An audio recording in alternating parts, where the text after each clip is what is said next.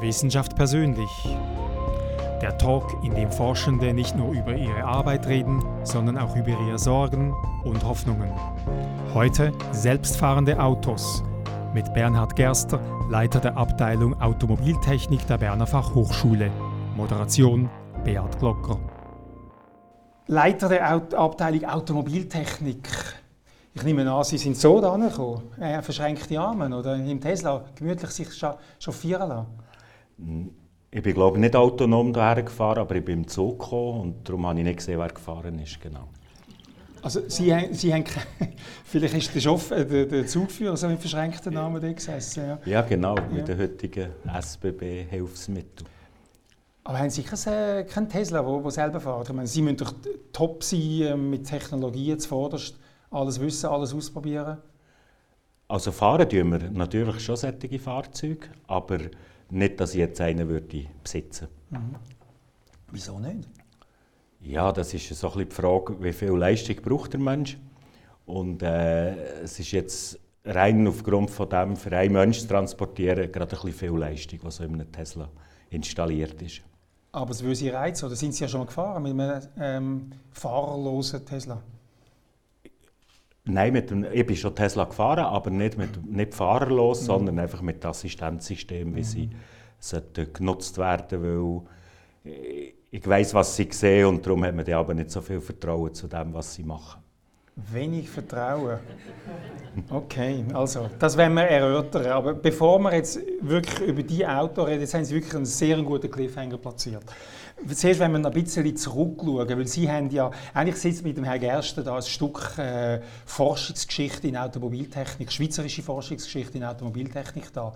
Und ich fange ausnahmsweise, oder einfach weil es gerade passt, mit, nicht mit der Musik, nicht mit dem ähm, Foto, sondern mit dem Gegenstand an, den Sie uns mitgebracht haben, um etwas über Ihre persönliche Geschichte zu erzählen. Können Sie es uns bitte zeigen und sagen, was ist das Ding? Ja, es ist etwas sehr Altes. Das ist das erste Solarmobil, also das Modell vom ersten Solarmobil, das zu Australien gefahren seinerzeit. Mhm. Also das erste also das war Spirit 1. Gewesen, Spirit 1 von der Ingenieurschule, eben wie sie damals noch geheißen hat, von der Ingenieurschule genau. Biel. Und, und Sie haben daran mitentwickelt, mitgeforscht? Jawohl, genau. Das, ist so meine, das waren meine Anfänge an dieser Schule, mhm. dass man äh, die verschiedenen Spirit-Generationen gebaut hat. Und das war ja unter dem Professor Schanere damals. Was war Ihre Funktion bei, der, bei dieser Entwicklung? Also schon dort äh, vor allem Mechanik, also Radaufhängung und Mechanik, auch Aerodynamik und solche mhm. Sachen. Und rückblickend, wie beurteilen Sie das, das Gefährt? Also jetzt das hier, da haben wir uns, wir sind, kennen von uns, war ja in Australien vorher. Und wir haben einfach auf der Karte gesehen, dass dort die Sonne geht halt fast nach West. Und nachher... Äh, haben wir dann gedacht, da wir das Pano, also wir fahren ja Nord-Süd, das Pano über den Tag in so der Sonne nachdrehen und haben vergessen zu überlegen, dass es auch noch Querwind gibt und der kommt nicht immer dorthin, wo die Sonne kommt. Mhm. Und nachher haben wir am Schluss aus Kompromiss immer das Pano äh, horizontal gehabt und so ist es dann nachher auch von den weiteren, in den weiteren Modellen gesehen. Also das hätte man im Prinzip noch aufstellen können, wie, wie Ja, das hätte man so können neigen, je auf die Seite. Ja. Aber eben, es, es ist sehr weit seitenwindempfindlich geworden und dann nachher hat man das aufgegeben. Man eigentlich gedacht, dass es vor allem auch noch wegen dem Schatten ist für den Fahrer, weil es doch ziemlich warm ist. Aber wir konnten das dann mit äh, Goldbeschichtungen lösen an den weiteren Fahrzeugen. Mhm. Und jetzt so aus technologischer Sicht, ist, ist das ein Gebastel oder ist das auch aus heutiger Sicht noch etwas top gewesen? Also das ist sehr ein Gebastel gewesen, muss man sagen. Das war auch immer sehr kurzfristig gewesen, bis, bis wir gehört haben, dass das Rennen gibt, ist schon fast gesehen und da hat man noch schnell, schnell etwas müssen machen. Und dann, als wir einmal drinnen waren, haben wir eine längere Zeit gehabt, haben wir drei Jahre Zeit gehabt und eben die zweite Spirit, die auch gewonnen hat, die ist dann wirklich die ist top gewesen. Und da, gibt's, da haben wir extra mit Michelin Pneu entwickelt, die heute die Fahrzeuge noch brauchen, die, die hier fahren in Australien. Und ähm, die Rangierung war ja gut von diesem Gefährt. Können Sie da noch etwas erzählen? Ja, da war dritt. Gewesen. Nachher sind wir eben erst geworden und dann mit dem letzten leider zweit. Weil dort haben wir es noch ein bisschen besser gemacht und nachher hat es angefangen, eine Radabdeckung reiben und das ist ein Rennen, das nicht neutralisiert wird. Das heisst, man stellt das Auto morgen um 8 Uhr auf die Straße, fährt bis am Abend um 5 Uhr nimmt es wieder von der Straße. Und jeder ist an dem Ort, wo er ist. Und dann plötzlich ist das Auto nicht mehr so schnell gelaufen, etwa 10 km pro Stunde weniger schnell als, als er hätte nach unseren Berechnungen. Und wenn man es hat abgelöpft hat es nicht gestreift, das Rad, und wenn man es hat belastet hat es gestreift, der Abdeckung. Mhm. Und bis wir das gemerkt haben, sind wir 10 Stunden mit 10 km pro Stunde weniger schnell gefahren. Und darum also 10 km weniger, das heisst, wie, wie äh, schnell war der unterwegs? Gewesen? Ja, das war im Schnitt 67, gewesen, mhm. wo wir gewonnen haben. Und eigentlich haben wir etwa gegen 80 gewollt. Und es ist eben nur 70 geworden. Mhm. Und es hat ja eine namhafte Konkurrenz gehabt, oder? Grosse Automobilkonzerne haben da mitgemacht. Ja, dann ist eben so GM, Toyota, die wirklich grossen, die haben mitgemacht in diesem Rennen und gegen die haben wir dann auch gewinnen und hat man da Technologien entwickelt? Ähm, wir sagen immer eben so, aus, aus Renntechnik gibt es Technologien, die man später für den Alltag kann brauchen kann. Ist da etwas äh, an, an Know-how entwickelt worden, das man jetzt wirklich für den Automobilbau kann brauchen kann? Äh, nicht für Mobilbau, sondern eher für eine stationäre Anwendung. Das sind die Maximum Power Tracker, die hier drin sind. Wo also der, der Strom, also die Spannung, die sie abnehmen, den Strom so optimieren, dass eben der Strom größtmöglich wird, respektive die Leistung die grösste ist, die man aus der Sonne holen kann. Und das, das ist eine Bieler Entwicklung, kann man Genau, sagen. ja. ist nachher auch eine Bieler Firma geworden. Und wo werden die verwendet heute, die Power Eben in den Häusern, ja. dort, wo man, dort, wo man solche ja. Solaranlagen ja. hat. Weil unsere Idee war nie, gewesen, dass man Solarzellen auf der Straße herumfahren muss, weil man muss sich vorstellen, dass es braucht viel Fläche und wenn man schon einmal, gut, jetzt heute mit dem Saufparkplatz ginge das, aber, aber das hat es dann noch nicht gegeben. Und äh, wenn man schon einen Parkplatz hat, ist der dann vielfach noch im Schatten und dann nützt es natürlich auch nicht. Darum, mhm. Es ist einfach vom Reglement her gefordert, gewesen, dass man die Solarzellen muss mitnehmen muss, aber nicht äh, von unserer Seite her ist das nie gewesen, dass wir geglaubt haben, dass in dem Sinn Solarmobil rumfahren, mhm. also wo selber Zellen mittragen. Also eigentlich ist ja auch ein Auto, das Solarpanel auf dem Haus hat und das Auto fährt nachher mit dem Strom. Ist auch ein Solarmobil in dem Sinne eigentlich, oder? Genau. Und eben mit dem Auto fährt man manchmal auch, wenn es dunkel ist mhm. und dann nutzen die ganzen Zellen nichts, sie eben nur, äh, eben brauchen nur Platz und mhm. nutzen nichts. Mhm. Und Sie haben einen ganz besonderen Fahrer gehabt. Ich weiß, es war ja dreimal der gleiche Fahrer. Gewesen, oder? Genau. Ähm, können Sie etwas über, ähm, über, über den Paul Pilot Baumer ja. ist das gesehen. Er war auch vom Körperbau her besonders gewesen, oder? Genau, er war Assistent von mir und ja. der ist so äh, 1,62 Meter 62 groß gesehen und hat das hat vor allem sehr gut gespürt, was, was da mhm. ist. Es hat allerdings weil man über den Tag gewechselt hat. Es hat immer Mediastops gegeben und da hat man Fahrer gewechselt. Es hat insgesamt äh, drei Fahrer gehabt, die sie gefahren aber im Wesentlichen sind zwei gefahren und mhm. es ist halt immer darum gegangen, wer fährt welche, welchen Teil von der Etappe. Wenn es mhm. ein bisschen kritisch wurde oder um eine Rekordfahrt ist gegangen, dann ist er auch gefahren. So wie ein, wie ein Jockey auf einem Ross ist er mit 1,62 und sehr wenig Kilo, die er da auf, auf die Waage gebracht hat, ist er der ideale Pilot gewesen. Genau, und vor allem hat er es sehr gut gespürt, weil das muss man noch ein bisschen spüren, ja. weil man darf nicht vergessen, da drinnen ist es 140 Dezibel laut. Das ist ein Gigankasten, oder? Der hat no Dämpfung, no irgendetwas. Und äh, da hat man einfach die Fröpfe drin. Und was macht denn der Lärm? Äh, die, die, die Abdeckung. Ja. Das ist wie ein Flugzeug gebaut, ja. aber ohne jegliche Dämmung drin, oder? Weil das, das zweite Fahrzeug, das wir gemacht haben, das war äh, 42 Kilo gewesen und, und da, da, da muss einfach nichts verleiden. Und dann sind wir der, mit dem reinen Fahrzeug am Schluss sind wir auf 28 Kilo Hunger Das ist das reine Fahrzeug ohne ja. Fahrwerk, ohne Solarzellen, also ohne Elektronik. Ja. Und da, da, da, hat man sogar geglaubt, dass man die richtige Farbe nimmt, dass man die Farbe nicht so dick hat müssen auftragen ja.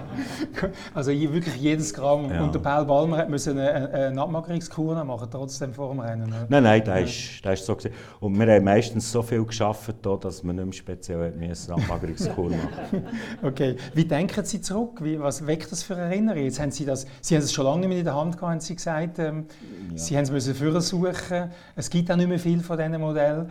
Äh, wie war es, das wieder in die Hand zu nehmen? Ja, es ist eine gute Erinnerung. Mhm. Ich muss einfach als, als Abteilungsleiter muss ich immer aufpassen, dass wir uns nicht auf den, auf den Lorbeeren ausruhen wollen. Darum haben wir auch alle die Fahrzeuge fortgegeben. Wir wollen nicht bei uns irgendwie so eine mhm. Hall of Fame machen und nachher sagen, wie wir gut sind, sondern wir wollen natürlich immer aktuellerweise auch gut sein. Und darum äh, ist, ist es einfach eine Erinnerung. Mhm. Mhm. Ein bisschen wehmütige. Nein, es war gut, gewesen, aber es war auch gut, gewesen, dass, dann, äh, dass wir dann etwas anderes gemacht haben. Mhm.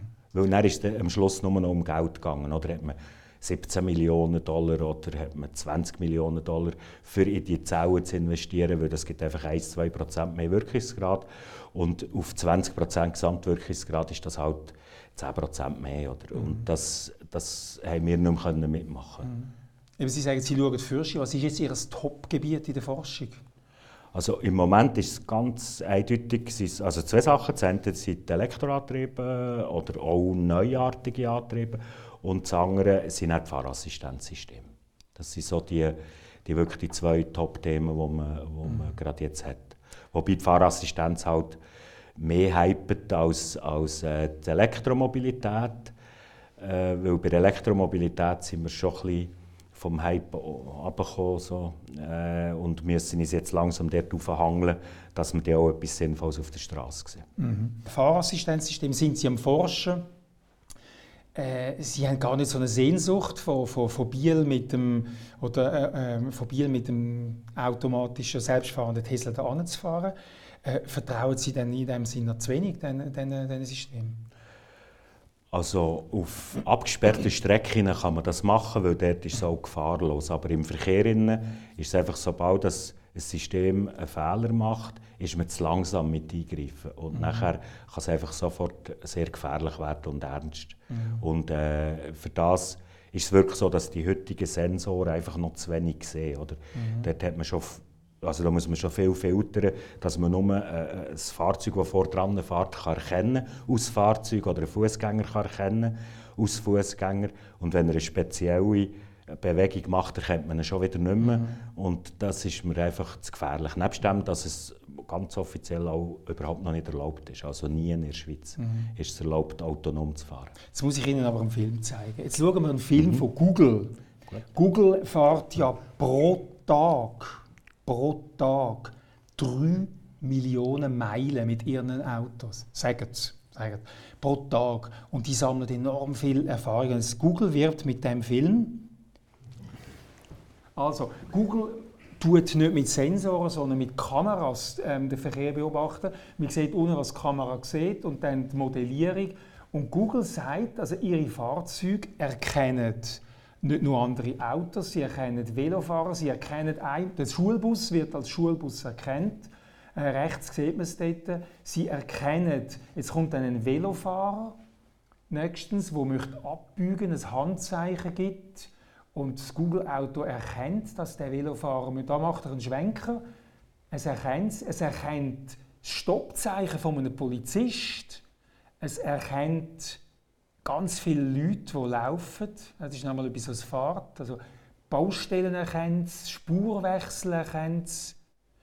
Und warum erkennt das? Weil das Google-Auto nicht alleine schaut, sondern weil es solche Erkennungsmuster von allen Google-Autos zusammennimmt und dann gibt es ganz viele Muster von Fahrzeugen, von Fußgängern und eigentlich jedes Google-Auto sieht Big Data. Jedes Google-Auto sieht Hunderttausende von Fußgängern, Hunderttausende von Autos und ist eigentlich gar nicht so, ist mehr Schwarmintelligenz. Also mich überzeugt das Video und Sie sind jetzt ein bisschen skeptisch. Ich habe gefunden, wow. Ja, man muss sehen, im Moment fahren wir 750 Millionen Kilometer, bis wir einen tödlichen Unfall haben. Und äh, das sind also 750 Millionen Kilometer, wo, wo, wo wir eigentlich wenig Fehler machen, bis wir nachher einen tragischen Fehler machen. Und mit diesen autonomen Fahrzeugen sollte man ja noch sicherer werden. Das mhm. heisst, die müssten dann mindestens fünf-, sechsfach so sicher sein. Und irgendwann gibt es einfach eine Situation, die man nicht kann erkennen kann.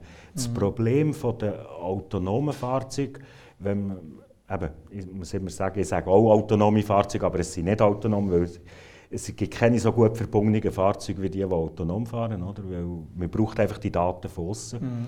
Und die können wirklich sehr vieles erkennen, aber plötzlich irgendwann können sie etwas nicht erkennen, gerade wenn man es mit künstlicher Intelligenz trainiert hat, wo man schon, wo es längt, in einem ganzen Bild ein zu kehren. Für uns macht das überhaupt noch keinen Unterschied und das Auto erkennt schon wieder das Target, also das Ziel, das es eigentlich verfolgt, nicht mehr.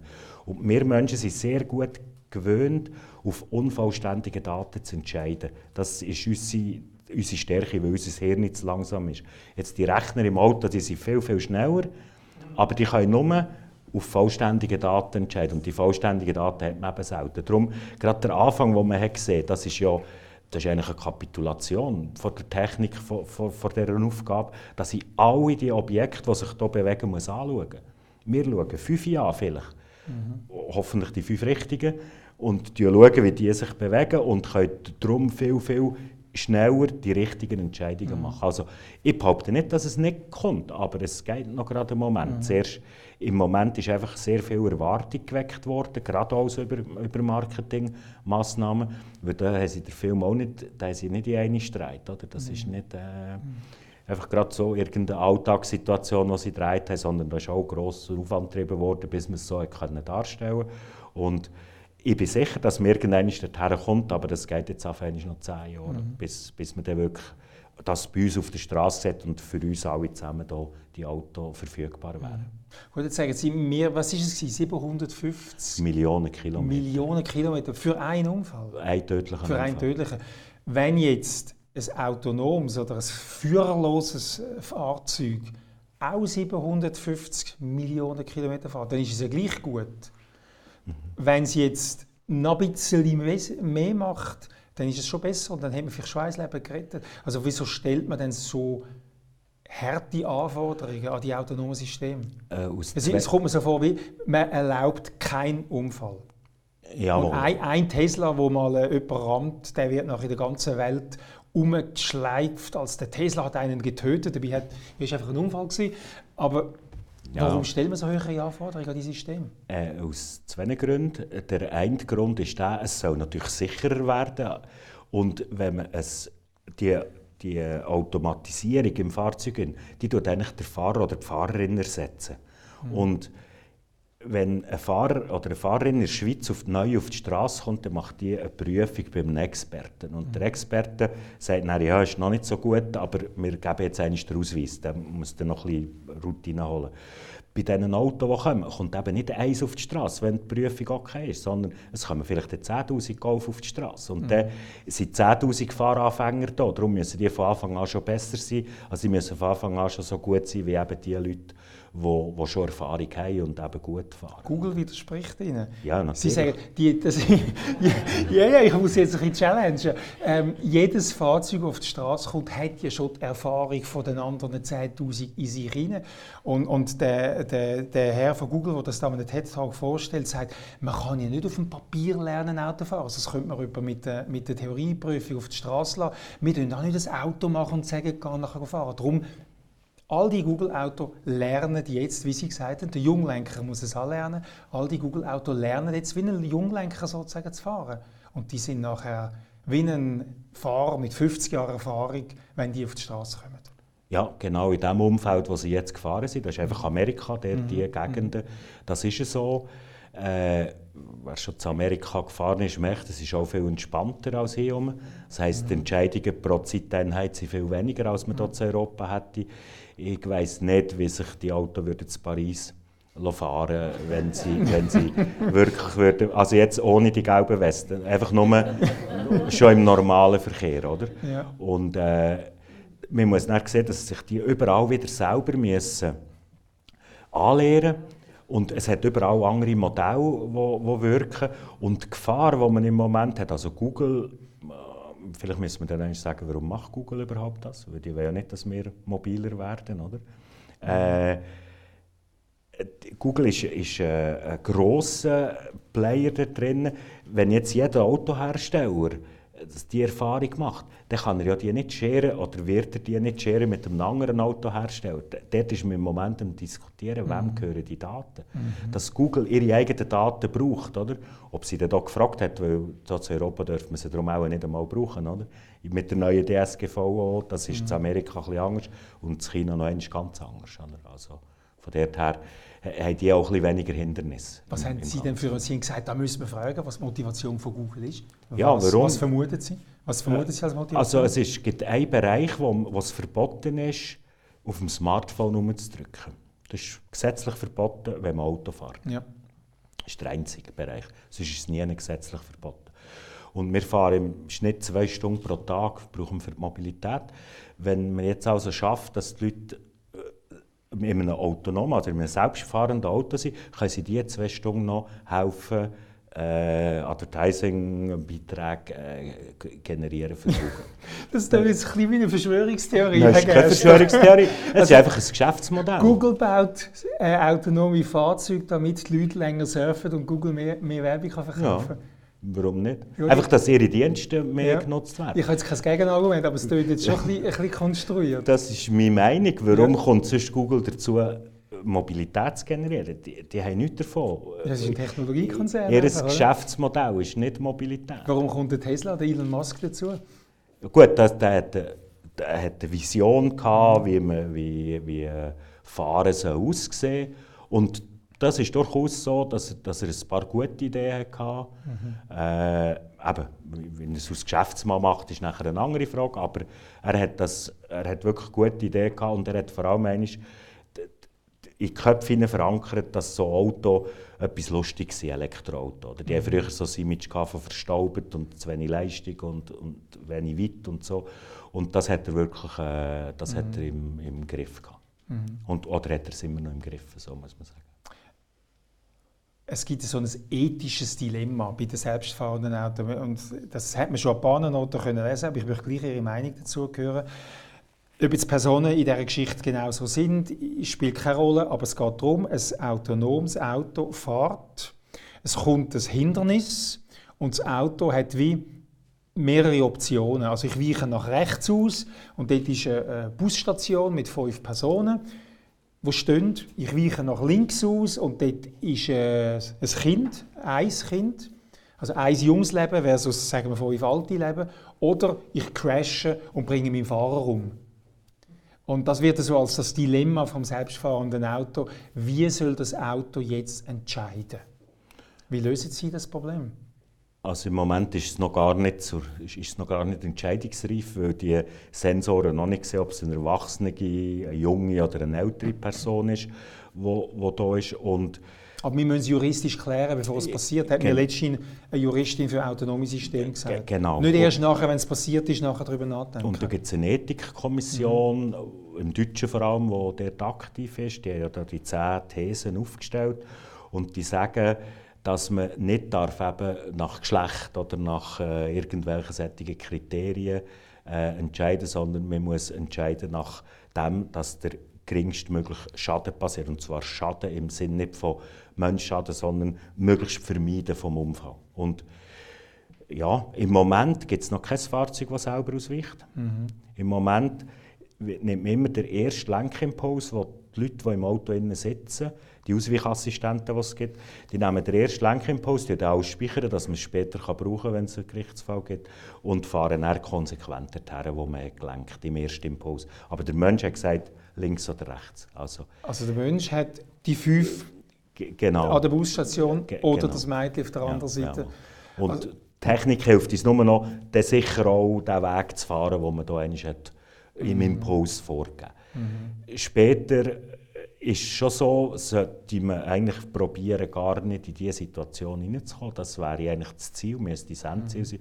Und es sollte schon viel, viel, und darum braucht es eben viel mehr Sicherheit, viel, viel weniger häufig vorkommen als heute, dass überhaupt so eine Entscheidung ansteht. Oder? Mhm. Auch schon heute, im heutigen Zeitpunkt äh, steht ja die Entscheidung nur ganz äh, wenig oft im, im mhm. Autofahrerleben an, dass ich muss entscheiden muss, ob ich jetzt hier oder hier herfahren meistens schaut man, wo ist der freie Raum und dort fährt man her. Oder? Ja, und, und der Mensch, der fällt einfach eine, genau. eine Entscheidung völlig ja. nicht rational genau. und vielleicht ist es am Schluss auch die falsche gewesen. Aber wir können es zum Beispiel auch mit Zufallszahlen machen oder irgendetwas. Wäre vielleicht, gerechter? Einfach, ja, vor allem, vor allem kann, kann einem dann niemand äh, zum Vorwurf machen, wir haben irgendwie nach, nach unethischen Kriterien entschieden. Oder? Mhm. Man hat einfach etwas müssen machen und der Zufall hat es dass man das gemacht hat. Mhm. Oder Karl Benz das erste Auto, das ist eigentlich eine Kutsche mit Motor, gewesen, oder? vorgestellt hat. Ich weiß nicht, ob die Geschichte stimmt, aber man liest sie überall. Mit, dem, mit der ersten öffentlichen Vorführung von seinem selbst, darum heisst es ja Automobil, oder? von seinem Automobil, äh, ist er in eine Wand hineingefahren. Das ist so ein, ein berühmtes Märchen. Ob es stimmt oder nicht, kann ich wie gesagt nicht überprüfen. Aber wenn dort die Leute gesagt hätten, uh, machen wir nicht, ist gefährlich, dann, dann würde man vielleicht, hätte man das Auto nie erfunden. Warum sind wir heute so vorsichtig beim Einführen von einer neuen Technologie? Ich, ich, glaube, wir sind nicht vorsichtig, weil es ist wirklich, das ist eine riesige Technologie, dass sie alleine in der Schweiz sind das äh, 300'000 Autos, das sind 88 Millionen Autos jedes Jahr, die neu auf die Straße kommen. Und wenn die alle autonom würden fahren oder automatisch gesteuert würden fahren, dann hätten wir ganz sicher relativ viele Probleme, weil die Technik eben nicht immer halt ganz so ausgereift ist, wie sie soll. Und von daher her glaube ich nicht, dass wir übervorsichtig sind. Im Gegenteil, ich habe manchmal sogar das Gefühl, gerade jetzt was die Pilotprojekte ist, dass wir sehr, sehr fortschrittlich sind, auch in der Schweiz. Es mhm. gibt einfach niemanden, der es nutzt, aber es gibt zwei Angebote vom Astra für das Fahren mit, mit selbstfahrenden Fahrzeugen. Das eine ist bei Bayern dort auf der Autobahn und das andere ist äh, irgendwo im, im, äh, auf einer, also norm, wo drin hat. Und niemand nutzt es, weil es einfach noch gar niemand gibt, der das gerade dort kann brauchen kann. Was in Deutschland haben den Aufruf gemacht bei den, Bundes, bei den Bundesländern, wo gibt es Pilotstrecken, haben sich sofort gerade alle gemeldet. Da geht es darum, um Wirtschaft, dass weil da denkt man, da ist, spielt die Musik in die Zukunft und dort wird man eben schauen, dass man, mhm. dass man dabei ist oder dass man für die Wirtschaft möglichst gute Rahmenbedingungen hat. Äh, verstehe ich richtig? In der Schweiz darf man gar noch nicht ähm, autonom fahren? Äh, normal nicht, aber es Ich höre immer wieder Leute, die sagen, ja, mein Tesla fährt alleine. Ja, natürlich, aber man darf nicht. Man darf noch eigentlich nie auf der Welt, außer die Ausnahmen, die es jetzt in Amerika gibt. Und Amerika hat einfach eine spezielle Situation. Amerika hat das 1968er Abkommen von Wien nicht unterschrieben, sondern nur das 1959er Abkommen von Genf. Und die müssen eben, dort steht nicht drin, dass jederzeit der Fahrer oder eine Fahrerin muss das Auto beherrschen muss. Mhm. Ja, das muss ich sagen, in dem, in dem Wiener Abkommen steht, dass der Fahrer eben muss das Auto beherrschen muss. Genau. Jetzt müssen wir einfach das Abkommen ändern. Es hat man jetzt schon gemacht, mhm. indem dass man sagt, man darf Systeme zulassen, die erstens von Normen sprechen und zweitens, wenn sie übersteuert werden von einem Menschen, dann darf mhm. man sie einsetzen, weil sonst hätte man nicht einmal ABS oder ESP dürfen einführen mhm. eigentlich, weil die machen auch etwas anderes, als der Mensch will. Mhm. Und, aber das, das hat man von dort her gelöst. Was, was das Problem jetzt für uns ist, in Schweizer, aber auch Deutsche oder alle in Europa, ist, die gesetzliche Grundlage. Wir sind im Moment dran, das Strasse, Schweizerische Straßenverkehrsgesetz zu ändern, dass man dann auf Verordnungsstufe kann das machen kann, dass man mhm. gewisse Systeme freigeben kann. Das wird aber noch 2022, bis das Straßenverkehrsgesetz durchgedreht ist und, und, und mhm. eventuell noch Abstimmung überstanden hat, von, also eine Volksabstimmung. Und erst dann wäre man dann so weit, dass man überhaupt könnte, solche Fahrzeuge zum mhm. Verkehr zulassen Jetzt haben Sie gesagt, in Deutschland hat man bei den Bundesländern ausgeschrieben, wenn man so Teststrecken einführen der Zuspruch sei groß gewesen. Ja. Und in der Schweiz gibt es erst zwei kleine Strecken. Warum ist sie in der Schweiz noch nicht verbreiteter? Das sind immer nur definierte Strecken. Das mhm. ist nie ganz gross, weil, oder äh, das ganze Netz oder mhm. so irgendwie. Weil in der Schweiz gibt es halt, es gibt Zulieferanten, die stark sind in der Schweiz, aber nicht Fahrzeughersteller. Und im Moment mhm. sind die Fahrzeughersteller die, die, die wirklich äh, das Ganze für pushen, weil sie zuerst die Technik für sich verstehen wollen. Mhm. Und erst dann kommen dann Zulieferanten, die, die die Schweiz sehr viel hat, wo, wo nachher die Technik übernehmen und zuliefern eben für die Autoindustrie. Also haben auch nicht nur Google, sondern auch die Automobilhersteller ein Interesse, dass die autonomen Fahrzeuge kommen? Ja, es hat eigentlich fast alle ein Interesse mhm. daran, dass sie kommen. Der Gesetzgeber will er weniger Unfälle haben und die Straßen besser nutzen. Der, der Nutzer will er im Stau können arbeiten anstatt im vorderen Auspuff schauen.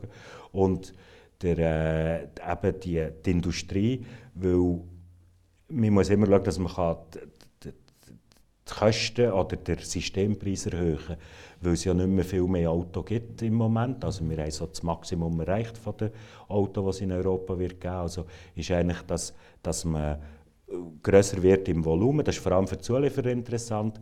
Und die Autohersteller die sind vor allem auch an den Daten natürlich mit interessiert. Mhm. Datenwerte, das ist mhm. die Währung der Zukunft. Oder? Wo wird es als erstes eingeführt? Es gibt ja die Lastwagen, haben wir jetzt gar nie geredet. Da redet man davon, dass Lastwagen aneinander können koppeln eine Art wie mit Wifi oder was auch immer Technologie dann ist, dass sie viel näher können hintereinander fahren können. Wir nennen das Platooning, dass sie eine Art wie Züge bildet. Das ist einfach so eine Technologie, wo man sagt, wird kommen. Jetzt haben wir die, äh, die einzelnen, die individuellen Autos. Man redet das von ganz kleinen Shuttle, wo man äh, wie mit Uber können bestellen Ich brauche eins, ich möchte dort hin. Wo sehen Sie den ersten Einsatz? Genau dort, wo es ein Geschäftsmodell gibt. Und das ist einerseits bei den Lastwagen, eben im Platooning, weil der kann, muss nur der erste Chauffeur hat Lenkzeit, die hinten dran haben keine Lenkzeit und weil der Chauffeur im Tag nur 9 Stunden fahren, Maximum 11, kann der Lastwagen länger unterwegs sein. Das ist ein, für die Lastwagenhalter ein Geschäftsmodell. Das funktioniert im Moment nach Marken. Also Mercedes kann hier hintereinander und MAN kann hintereinander, aber MAN und Mercedes und Scania zusammen, das ist so sehr schwierig. Wir das machen in der Schweiz, hätte für eine Strecke zu fahren 3 Millionen Schweizer Franken gekostet. Da muss es eine Norm geben irgendwann. Das, das kann nicht ja, sein, dass jeder seine eigene genau, Norm hat. Das, ja. das ist jetzt im Entwickeln. Es geht noch einen Moment, bis ja. das kommt. Und dort gibt es ein Geschäftsmodell. Dort wollen eben die Lastwagenhalter können daraus eigentlich Geld schlagen. Und das andere ist dann eben Taxi, wo natürlich ein, Fahrer, ein Fahrgast fährt. Das heisst, es ist ein sehr grosser Lohnanteil, wenn man der kann, unabhängig fahren oder Shuttlebus oder so mhm. äh, Rufbussystem. Der kann es auch kommen, weil dort ist nachher die Schwierigkeit vom von der Gegend abscannen ist kleiner, weil der muss dann nicht mehr explorieren, der muss die Gegend nicht mehr entdecken, das kann man ihm dem Fahrzeug aus Karten bereits vorgeben. Also Shuttle, wenn einfach immer die gleiche Strecke Ja, oder der gleiche Kreis oder, oder was, was ja. auch immer, ja genau. Ja. Das ist das, was in Zion läuft oder in Freiburg. Mit dem Postauto ist es das? Ja, genau. Das, das kleine geile Postauto. Ja, genau. Oh. Und die, die aber, dort ist die Strecke programmiert. Drin. Mhm. Und wenn das Blättchen runterfällt, steht er, ich bin auch schon drin. Aber das kann es ja nicht sein. Wenn ich da sehe, wenn, wenn, wenn das Google-Auto sieht, ob ein Velofahrer die Hand aushebt und, und das Schweizer Postauto steht still, wenn das Blättchen runterfällt. Ja, das ist im Moment noch so. Ja. Äh, also man muss jetzt einfach sagen, es hat schon Google-Auto gegeben, wo sie verzeigt wurden, weil sie den Verkehr aufgehalten haben. Es ja. hat einen Bus für Google, wo es autonom gefahren ist, hat die kleine Kugel. Ja. Die hat Bussen einkassiert wegen dem Aufhalten des Verkehrs, weil sie eben auch nicht gefahren ist, wenn das Gras in die Straße hineingewachsen ist. Ähm, also, es, äh, einfach, was wir entscheiden und sagen, da fahre ich jetzt drüber, das darf der nicht, weil mhm. wir denen müssen beibringen dass sie leichte Verkehrsregelübertretungen dürfen machen Wenn man dann selbstfahrende Fahrzeuge volle Verkehrsregeln nicht programmiert, dann bricht der Verkehr zu Zürich zusammen. Mhm man muss leichte Verkehrsregelüberschreitungen so ein bisschen auf die, auf die durchgezogene Linie fahren, es nicht gerade drüber, aber drauf fahren. Oder nicht, wo es ein enger ist und nicht einen Meter Abstand muss ich halt auch noch durchfahren. Weil wenn das jedes Mal anhaltet, dann, dann fährt gleich nicht mehr. Oder? Also da gibt es schon noch zwei, drei Probleme zu gemischte, gemischte Aussichten, die Sie uns da vor... Nein, nein, es ist höchst spannend, ja. aber es hat einfach noch ein paar Baustellen, die man muss, muss lösen muss. Ja. Ich, ich, sage, und ich sage auch nicht, es kommt nicht. Es kommt. Mhm. Aber es kommt nicht ganz so schnell, wie die Marketingabteilungen erzählen, ja. sondern es geht eben jetzt halt vielleicht noch zehn Jahre, bis man das wirklich reif hat, dass man es nutzen kann. Sie sagen zehn Jahre, da der, der Herr von Google, der das präsentiert hat, sagt, sein Sohn, in den USA dürfen wir mit 16 Auto fahren, sein Sohn sagt jetzt 11,5 und er sagt sicher, der muss keine Fahrprüfung mehr machen. Also der rechnet mit dreieinhalb, vier Jahren. Gut, als Sohn vom Google-Direktor äh, kann man das auch so sagen. Ja. Mhm. Aber äh, jetzt für alle Leute, für alle Leute äh, und dass das auch zahlbar ist und so, geht es mhm. einfach schon noch einen Moment. Mhm. Weil es ist nicht es sind nicht die einfachen Strecken, die das, wo, wo das Problem sind, sondern eben alle die mhm. Spezialsituationen, wo es in sehr kurzer Zeit sehr viele Entscheidungen braucht. Oder? Also Sie werden kein Early Adopter sein, wenn ich das jetzt so ein bisschen höre. Äh, nein, aber ich hoffe, ich sei ein Nutzer, mhm. wenn ich dann irgendwann 90 bin und so noch nicht mehr Auto fahren normal, oder dass ich irgendwie es noch schaffe, mit Hilfe der Grosskinder äh, so ein Auto zu bestellen und mit dem umzufahren, das wäre schon noch lustig. Ja. Das sind Aussichten. Also, jetzt haben wir, jetzt haben wir äh, über, über Ihre Aussicht, äh, Bernhard Gerster mit 90, machen wir einen kleinen Break. Unsere Gäste bringen ja einen Gegenstand, den haben wir schon gesehen, eine Musik. Und Sie haben ja das schon gesehen wegen meiner Fehlprogrammierung, was es ist. Jetzt schauen wir rasch, ähm, oder hören rasch, was uns der Elvis vorsingt. Ah, ah, ah, oh yeah. Don't want a four-leaf clover. Don't want an old horseshoe. I want your kiss, cause I just can't miss with a good luck charm like you. Come on. Mich erinnert es irgendwie so an meinen Tanzkurs. so, so, irgendwie so ein bisschen gemütlich. Ähm, wieso haben Sie uns das mitgebracht, Bernhard Gerster? Ja, ich habe früher viel, viel schnellere Musik tanzen Rock'n'Roll. Aber mit dem Alter wird man langsam ein bisschen gemütlicher. Und das ist jetzt so adaptiert das Alter. Okay. Aber immer noch die Musik. Immer noch, immer noch der, der ja, Shuffle, genau. der Shuffle-Rhythmus vom Rock'n'Roll. Ja, genau. Also sind Sie früher ein richtiger wilder Rock'n'Roll-Tänzer gewesen? Ja, wir haben Turnier tanzt, also Frau und ich. Okay. Und Sie so mit Tollen und... Äh, nein, nein. Also meine Frau hat gesagt, ich soll Sie fragen, was Sie für Kleider anhaben, ob Sie die spitzigen Schuhe mit den weißen Einsätzen Nein, da haben wir äh, Rock'n'Roll-Schuhe an. Ja. Das sind wie Turnschuhe, aber ganz dünne, okay. ganz dünne Söhle und ja. halt irgendetwas, das glitzert. Ja. Dass es, Schon. dass es die Wertungsrichter beeindruckt. Ja. Und eben, da haben wir, jetzt haben wir gehört, Sie, Sie, Sie sind verheiratet, Sie haben Jahrgang 55, ähm, ein Jahr vor der Pensionierung. Und dann, was haben wir gesagt? Ja, so etwa anderthalb. Anderthalb Jahr, genau. Ähm, ihre Tochter ist Ärztin, der Sohn ist äh, Maschineningenieur. Äh, ich bin einem Flugzeugbauer, bei einem grossen Schweizer Flugzeugbauer. Gibt es nicht so viel. Und ähm, sie haben mit, äh, mit der Frau eben leidenschaftlich Rock'n'Roll tanzen. Einfach so ein paar Sachen, wenn wir aus ihrem, aus ihrem Leben hören. Und sie haben gesagt, der Papi hat immer zu viel geschafft. Wie ist das, wie ist das in Ihrem beruflichen Leben? Gewesen? Ja, es ist auch schon so, dass ich gerade ein bisschen genug äh, geschafft habe, respektive zu wenig bei den Heimen gesehen, als sie, sie klein mhm. war. Und das hat der bei den Kindern den Eindruck erweckt, dass der Vater immer am Arbeiten ist. Aber sie waren ganz glücklich, gewesen, wenn der die Frau war eine Sitzung auswärts und ich musste zu ihnen schauen, wenn ich geschafft habe, sie eben nicht so früh ins Bett müssen. Das war auch, auch gäbig. ja. und, und eben, der Sohn ist äh, te technisch, äh, beruflich in, ihre, ihre Fußstapfen eigentlich treten. Ähm, die Tochter ist Ärztin geworden, das habe ich gesagt. Ähm, wie äh, sind die beiden unterwegs? Mobil meine ich? Äh, also der, der Sohn, der bist ein normaler Autofahrer, fast ein bisschen mehr als, als der Vater. Weil der tut eben Segel fliegen und damit das geht einfach so schlecht im Zug anzuhängen, hinten, das mhm. Segelflugzeug.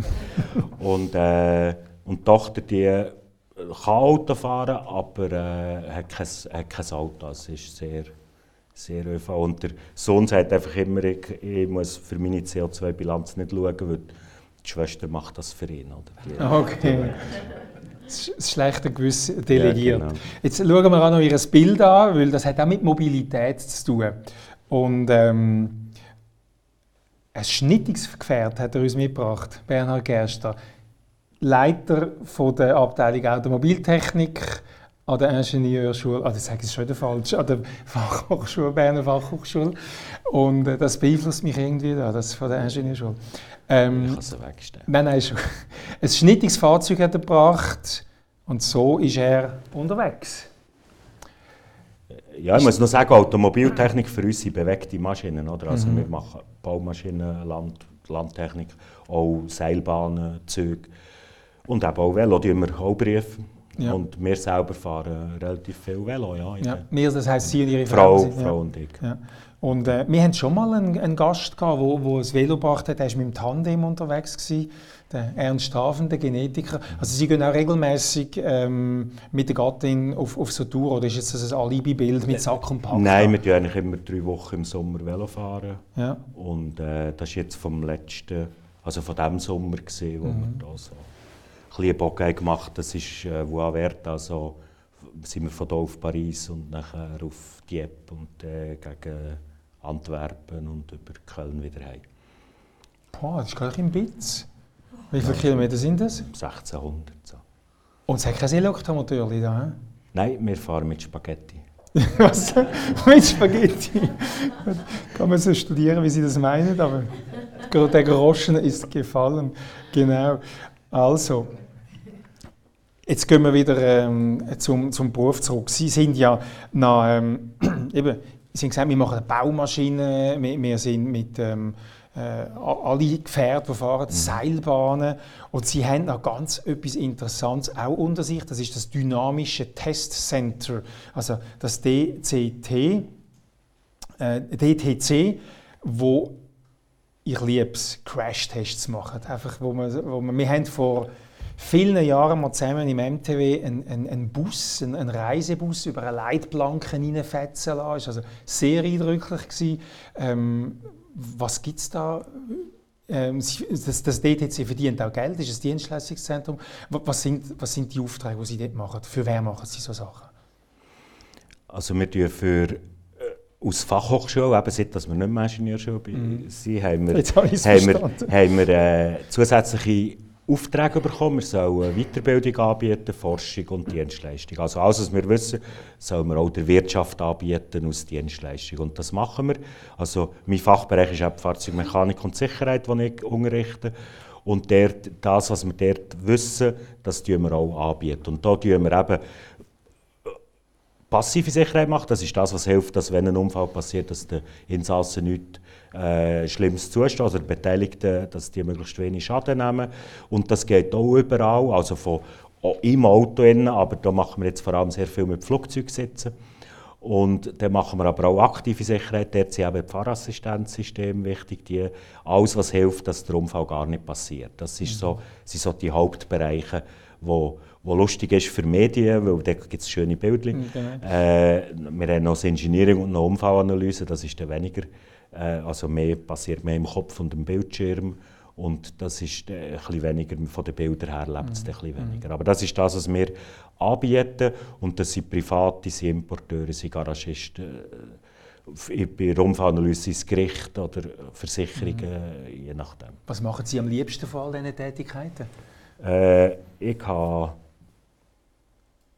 Oder ich lebe vor Abwechslung, muss ich so sagen. Mhm. Was, was ich nicht gerne mache, ist zehnmal das Gleiche. Das, das mache ich nicht so gerne. Aber mhm. einfach alles, alles zusammen. Und es sind alles meine Tätigkeiten, die ich früher als Einzelperson gemacht habe. Und jetzt sind die Firma hat einfach äh, grösser gemacht jetzt natürlich, weil mittlerweile sind das auch 50 Leute, die hier arbeiten. Mhm. Das Flugzeugsitz haben Sie erwähnt, das, das ist jetzt nicht gerade etwas, was mit Auto zu tun hat. Also was muss man am Flugzeugsitz testen? Ein Flugzeugsitz ist besser geprüft als Autositze. Also beim Flugzeug geht es darum, dass er bei der Landung kann, muss man die Wirbelsäule schonen, dass, dass eben die Sitze müssen deformieren, dass es nicht zu hohen Schlag gibt in, in die Wirbelsäule. Wenn der, der Flüger im Landeanflug einfach ganz am Schluss der Auftrieb, also Abriss, Strömungsabriss hat. Also nicht bei einer normalen Landung? Nein, bei, einer harten Landung ja. eben, dass wenn er durchsackt, dass, dass die, die, die Wirbelsäule nicht fest belastet wird. Und wenn er nicht mehr, der Flüger nicht mehr steuerbar ist, hinten rausrutscht, irgendwo in einen Wall reinbraut oder so, muss man schauen, dass die Sitzstrukturen nicht im Flüger rumfliegen, die müssen immer dort bleiben, wo sie sind, also fest angebunden. Und äh, dann muss man auch noch schauen, dass wenn man den Kopf am vorderen Sitz anschlägt, dass der den Leuten nicht zu fest äh, weh macht. Und das ist das, was wir dort untersuchen. Für, also, wo wir haben angefangen haben, hat es noch sechs Flugzeugsitzhersteller in der Schweiz gegeben, jetzt gibt es nur noch einen. Und jetzt haben wir die meiste Kundschaft äh, überwiegend vom Ausland. Mhm. Jetzt gehen wir dann wieder nochmal zurück zu der Forschung also, oder zu der automobilen Zukunft. Ähm, wie sehen Sie, außer dass eben die Frage ist, wer lenkt das Auto? Sie sind auch überzeugt, dass es irgendwann so autonome Systeme wird geben. Der Google-Chef sagt dreieinhalb Jahre, Sie sagen, wenn ich 90 bin. Wie sehen Sie aber die automobile Zukunft? Ähm, Elektroauto ist jetzt das große Thema. Wird das Elektroauto kommen? Äh, da bin ich ebenso überzeugt, dass mhm. das Elektroauto wird kommen. Es hat gute Einsatzbereiche, wo, wo es wirklich sinnvoll ist, Elektrofahrzeuge zu nutzen. Ich glaube aber an die Diversität von den Energien, von den Antriebsenergien. Mhm. Also, dass man nicht wir können nicht Benzin und Diesel, wo jetzt fast ausschließlich der Antrieb sichergestellt hat, einfach eine neue Energieform finden, die wieder aus, aus Unikum äh, alle Mobilitätsbedürfnisse kann befriedigen kann. Da, mhm. da glaube ich nicht dran. Ich glaube, dass es Untersche Unterscheidungen gibt zwischen leichteren Fahrzeugen, die kürzere Strecken fahren, schwereren Fahrzeugen und längeren Strecken. Und dort mhm. sind eben nach wie vor äh, Gas aus Treibstoff zum Beispiel ist dort sehr äh, lukrativ, vor allem weil man Gas eben auch kann mit neuen erneuerbaren, aus neuer erneuerbarer Energie generieren Aber Norwegen will bis ins Jahr 2050 nur noch Elektroautos auf der Straße haben, oder? Ja, das ist äh, Jetzt, also das ist keine Verschwörungstheorie jetzt, aber äh, es ist einfach für einen, für einen Politiker relativ einfach zu sagen, äh, eine Steckdose ist super und ein Auspuff ist dreckig. Und es gibt aber in Wirklichkeit dreckige Steckdose und saubere Auspuff. Und das glaubt man gar nicht nach dem, was da ist passiert mit dem Dieselskandal. Aber das ist so, dass wirklich äh, die, gerade vor allem die Lastwagen extrem äh, viel Schadstoff rausnehmen aus dem Abgas. Und wenn man jetzt eben den Treibstoff nicht aus dem Boden holt, sondern aus äh, Sunfuel macht oder so, dass man eben äh, dann wirklich auch etwas beiträgt an der, an der Umwelt. Mhm. Und, und wirklich einfach einen kurzen CO2-Kreislauf hat in, in einem Jahr zum Beispiel. Also Sie sagen nicht, es muss der Diesel sein, es wird einfach ein Verbrennungsmotor bleiben. G genau. Aber wir können, wir können, Sie haben gesagt Sunfuel, das ist jetzt gerade so ganz schnell ja. gegangen. Das heißt mit Solarenergie einen flüssigen oder einen gasförmigen genau. Treibstoff herstellen. Also wir können zum Beispiel, Methan, also es gibt immer Wasserstoff, aber daraus könnte man Methan machen und können sie ins Erdgasnetz einspeisen und mhm. das Erdgasnetz könnte man sogar noch, das hat Tempa ja herausgefunden, man noch 75% Wasserstoff auch noch drin tun. Müsste einfach, äh, man kann es nicht zu lange speichern, weil es nicht sehr dicht ist, aber äh, das, das ging wirklich gut und es geht vor allem quartalsübergreifend. Oder? Unser Problem ist, die, so wie der heutige Tag ist gesehen, oder? wo man ja auch ein gewisses Mobilitätsbedürfnis befriedigen Und im Sommer hat man die Energie und jetzt müssen wir die Energie vom Sommer bis, bis in diese Zeit bringen. Und das schaffen wir mit dem reinen Strom nicht. Mhm. Also jetzt würden Sie aus dem Strom Gas machen? Genau. Also mit, mit, mit dem Überschussstrom. Mit dem Überschussstrom, ja, ja, genau. Ja, ja.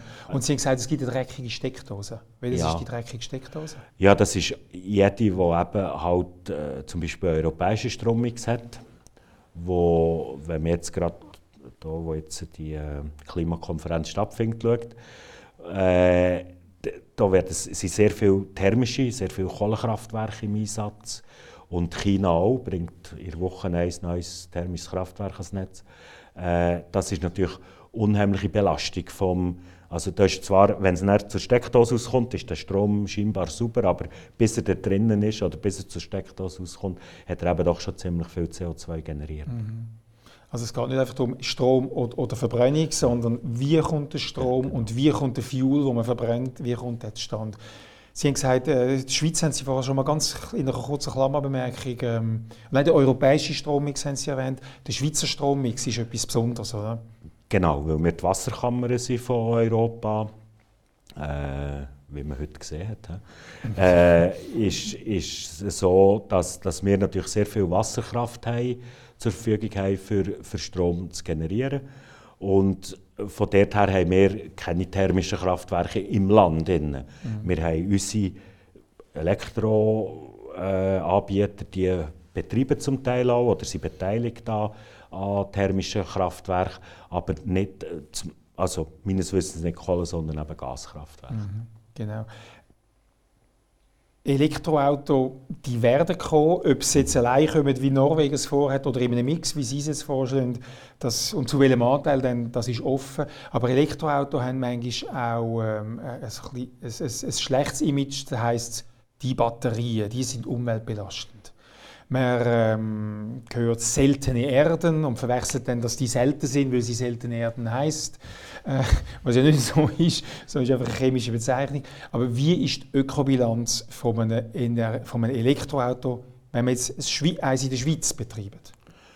Wenn man es in der Schweiz betreibt und eine Batterie hat, die das also so viel lang hat, wie sie soll haben, dann sieht das relativ gut aus. Wir haben einfach am Schluss das Problem der Entsorgung von der Batterie. Und das ist wirklich noch äh, im Moment wirklich nicht gelöst. Man sagt einfach, man kann es lösen, mhm. aber es gibt noch keine Möglichkeit. Wir haben Renault Fluence angezündet, um die ganze Kette anzuschauen. Und wir haben die Batterie nur aus Sondermüll entsorgen. Es mhm. hat sie niemand rezykliert. Mhm. Gut, das ist beim Atommüll nicht anders. Das da warten wir auch schon ein Zeitchen auf eine Idee, wie man ihn könnte Nein, aber es, dort, muss, dort muss man noch etwas machen. Mhm. Vor allem muss man die, die Metall zurückgewinnen. Oder? Also mhm. es kann nicht sein, dass man die einfach verbrennt oder was auch immer, sondern das muss man wirklich, das muss wirklich äh, wieder verwenden, nicht nur wieder verwerten oder mhm. so irgendwie. Und dann bin ich der Meinung, dann kommt das gut. Wo wir einfach im Moment das Problem haben, ist, wir müssen eigentlich eine vorzogene Entsorgungsgebühr auf den Batterien erheben für, für die Elektrofahrzeuge. Bei jedem Computer, genau. bei jedem iPhone ist, ist das drauf? Genau, oder? jetzt ist das ganz schwierig zu handeln im Moment, weil die Elektrofahrzeuge eh schon teurer sind als Verbrennungsmotorfahrzeuge. Wenn ich jetzt dann noch eine vorzogene Entsorgungsgebühr drauf haue, dann wird es nachher richtig teuer. Und das, äh, das will im Moment niemand, weil natürlich alle wollen im Moment Elektrofahrzeuge verkaufen, für die CO2-Bilanz von ihren Flotten mhm. äh, in die richtige Richtung zu beeinflussen. Mhm. Es gibt ja die äh, Ökobilanzuntersuchung vom Paul-Scherrer-Institut, die circa vor zwei Monaten publiziert worden ist, wo gesagt hat, Elektrofahrzeuge, so wie sie heute sind, mit Schweizer Strommix sind die umweltfreundlichsten. Also, aber eben, man muss alle Komponenten richtig machen. Das war eigentlich dort Botschaft. Gewesen. Ja. Und dann kann man es heute schon eigentlich mit gutem Gewissen fahren. Also, und eben, die Frage ist immer, wie tue ich die, die äh, Batterie, Materialien, mit welchem Energieaufwand kann ich die wieder zurückführen in den Kreislauf, mhm. mit welchen allenfalls belastenden Stoffen, umweltbelastenden Stoffen muss man gleich rechnen und so weiter. Das ist etwas, was dann auch von der Technologie abhängt, wie die Batterie entsorgt wird mhm. oder am, am Schluss respektive rezykliert wird. Bernhard Gerster, Leiter der Abteilung Automobiltechnik an der Berner Fachhochschule. Ich glaube, Sie werden das noch erleben, wenn Sie mit 90 mit einem elektrischen ökologischen und autonom gelenkten Fahrzeug Ihre Tochter, die eben auch kein Auto hat, gehen besuchen. Herzlichen Dank für das Gespräch. Wir gehen jetzt noch an die Zuschauerinnen und Zuschauer die Gelegenheit, Ihnen Fragen zu stellen. Ich möchte auf den Google-Sohn äh, zurückkommen ähm, der das Autolernen äh, nicht, äh, also Autofahren nicht mehr äh, lernen muss. Ich habe gehört, dass man einfach ähm, lesen kann die ganze Zeit, aber plötzlich, wenn ein, eine Gefahr dasteht, dann muss man einfach angreifen. Und ich fand das sehr gefährlich, weil wenn man drei Jahre lang nichts gemacht hat, kann man, weiß man nicht mehr, was man zu, zu tun hat. Und äh, ich verstehe nicht, warum er nicht mehr lernen sollte. Ah. Der, der Google-Sohn. Ja. Hm? Also, es, es, kann ich Mundart sprechen oder soll ich Schrift Also es gibt fünf Stufen von der Automatisierung und also eigentlich sogar sechs. Die sechste ist kein Pedal mehr. Es gibt Stufen 0, wo alles nichts ist. Fahrassistenten, die wir heute kennen, Fahrassistenten, die selber fahren wie ihr habt, die so Kolonnen fahren. Und dann gibt es eben die, dass das Fahrzeug fährt, im Wesentlichen fährt, aber irgendwann sagt jetzt, liebe Fahrerinnen, liebe Fahrer, jetzt musst du fahren. Und das geht, im Moment redet man von 6 bis 8 Sekunden, die Übernahmezeit. Das ist jetzt so das Forschungsgebiet, wo wir dran sind, um zu schauen, wie lange braucht man, wenn man E-Mail geschrieben hat, bis man wieder voll im Verkehrsgeschehen ist und die Verantwortung kann übernehmen für das Fahrzeug. Im Moment geht es nicht weiter als 6 bis 8 Sekunden, weil wenn der 120 fahrt, dann äh, sind das eben 33 Meter pro Sekunde. Oder? Und die Sensoren sehen noch gar nicht weiter als 6 Sekunden. Und darum können sie auch nicht äh, eine längere Zeit machen für die Rückübergabe von der Verantwortung. Und wir sind tatsächlich am diskutieren, ob man die Stufe 4 bevor das, das Fahrzeug wirklich von A nach B selber fährt, mit Parkieren, mit Aus- und Einparkieren, ob man die Stufe äh, eben 3 nicht über, über, einfach über äh, äh, übersteigen und gerade direkt aufs 4 gehen. Weil es von bei 0 an 0 bis, bis, äh, bis 5, das Ganze. Und das 3, das ist wirklich die gefährliche Ding. Alle 5000 Kilometer muss ich geschwind ein bisschen helfen. Und das ist wirklich gefährlich. Das, wir gehen eigentlich allgemein davon aus, dass man direkt aufs Vier gehen sollte. Aber der Hersteller will das nicht, dass er die Entwicklung mitmachen. Mhm. Weil die brauchen die Kilometer einfach, für, die, für dass sie eben die Bilder, die man hier gesehen können generieren oder? Mhm. Also wären so. Sie Ihnen dafür, also wenn schon autonom, Gerade dann vollautonom ja, genau. und die 6 bis 8 ja. Sekunden Handover gar nicht, gar nicht einplanen. Genau. Das ist wie die Dame sagt, dann wird der Mensch Das ist wirklich gefährlich, das ist gefährlich. Darum ist es eigentlich nicht mehr so, dass man darf, erstens darf man nicht schlafen. Das heisst, es gibt so irgendetwas, was ich machen muss von Zeit zu Zeit. Äh, und BMW hat jetzt gerade, äh, da darf man schon Marken nennen, oder? Sicher. Äh, hat, hat jetzt gerade so eine Idee gehabt, dass man alles darf machen darf, was auf irgendeinem Gerät läuft. Also die stellen einem den Bildschirm für die E-Mail zur Verfügung stellen und wenn es dann gefährlich wird, ziehen sie eben den Bildschirm weg, oder? Dann wissen sie, was man macht. Das weiß man eben nicht. Wenn, wenn jedes mit seinem Smartphone darf, darf irgendetwas machen oder eine Zeitung oder ein Buch lesen, dann wird es tatsächlich gefährlich, weil es geht einfach nicht es geht nicht in sechs Sekunden, ist man nicht parat. Mhm. Und tatsächlich haben wir einen Erfahrungsrückgang. Und mit 120 fährt man ähm, ein paar hundert Meter ja, in genau, Sekunden. Genau. Ja. ja. Aber das sind 250 Meter und das ist die, die, die Optik, die so viel weit sieht. Mhm. Und weiter kann er nicht, oder? sonst mhm. dürfen wir dann nicht um 120 fahren. Mhm. Und im Deutschen dürfen wir dann noch zum Teil schneller fahren und mhm. da geht es erst recht nicht. Mhm. Aber es ist eben, es hängt sehr viel noch dran. Es geht jetzt auch um Prädiktion, also um erkennen, ob das vordere Fahrzeug wird Spur wechseln oder nicht. Heute ist man bei drei bis vier Sekunden Prädiktion. Wir selber sind bei fast fünf Sekunden aus Mensch. Also dass man erkennt, dass jetzt davor noch einer wird raus haben oder im Kreis, obwohl das er nicht blinkt, wird er auch gleich durch, also rausfahren oder, oder so. Also da gibt es ja alle die eben, wir sind gewöhnt, auf nicht vollständige Daten zu mhm. entscheiden, mhm. was, der, was das Fahrzeug nicht kann oder die Technik nicht, nicht gut kann. Sie probieren es jetzt, es kommt, aber es kommt langsam. Aber dann müsste man ja da dem eigentlich jedes Tier eingeben, dass das ja, wenn das Auto in ganz, in de, auf der ganzen Welt rausgeht und in alle verschiedenen Länder, dann müsste ja auch Känguru müsste es ja auch unsere Rehe, Hirsche, Vögel, alles zusammen müssen wir denen in dem Fall eingeben. Also, äh, äh, dass sie das können erkennen Ja, das ist, die werden so trainiert. Wir, wir tun die mit Tausenden von Bildern, was man eben hier sieht, mit Tausenden von Bildern trainieren. Äh, hofft, dass sie das Richtige lernen, weil häufig ist es künstliche Intelligenz. Und künstliche Intelligenz ist so eine Blackbox, da weiß man nicht, was der gelernt hat. Es gibt eben so die Beispiele, DT hat so ein Beispiel gehabt, da sie ein System trainiert, Wölfe zu sehen in den Bildern. Und da sie, die Blackbox hat einfach Wölfe erkannt, tatsächlich praktisch fehlerfrei. Und dann haben sie gesagt, ja, wie macht er das? Und dann haben sie die Wölfe aus den Bildern rausgenommen und, haben ihm, und er hat immer noch die Wölfe erkannt. Und er hat einfach die Umgebung erkannt und hat interpretiert aufgrund der Umgebung von der Nummer, das ist ein Wolf. Mhm. Also, und wir wissen nicht, was er tut. Oder, das ist das Blackbox-Denken von künstlicher Intelligenz, wo ganz schwierig wird sein, eine Zulassung überzukommen für das Fahrzeug. Oder? Mhm. Das ist, gut, es gibt ja solche, die sagen, ja, der Mensch ist auch eine Blackbox, oder? Was, was, er, da, was er da denkt bei, bei denen. Und wir lösen ihn gleich zu, zum Verkehr zu. Oder? Also, mhm. da gibt es wirklich im Moment ist eigentlich so ein Streit im Gang zwischen, man sagt dem New und Old Approach. New Approach ist, so wie Computer verkauft werden, der Hersteller oder andere Produkte, der Hersteller hat die Haftung dafür und wenn es nicht tut, muss der Hersteller schauen. Und Old Approach ist so, wie wir unsere Autos auf die Straße tun, da wird vom Norm her, vom Gesetzgeber her, wird vorgeschrieben, was man muss prüfen muss und wenn er das erfüllt, wird er zugelassen. Da hat wieder der Gesetzgeber die Verantwortung, dass er die richtigen Prüfungen macht.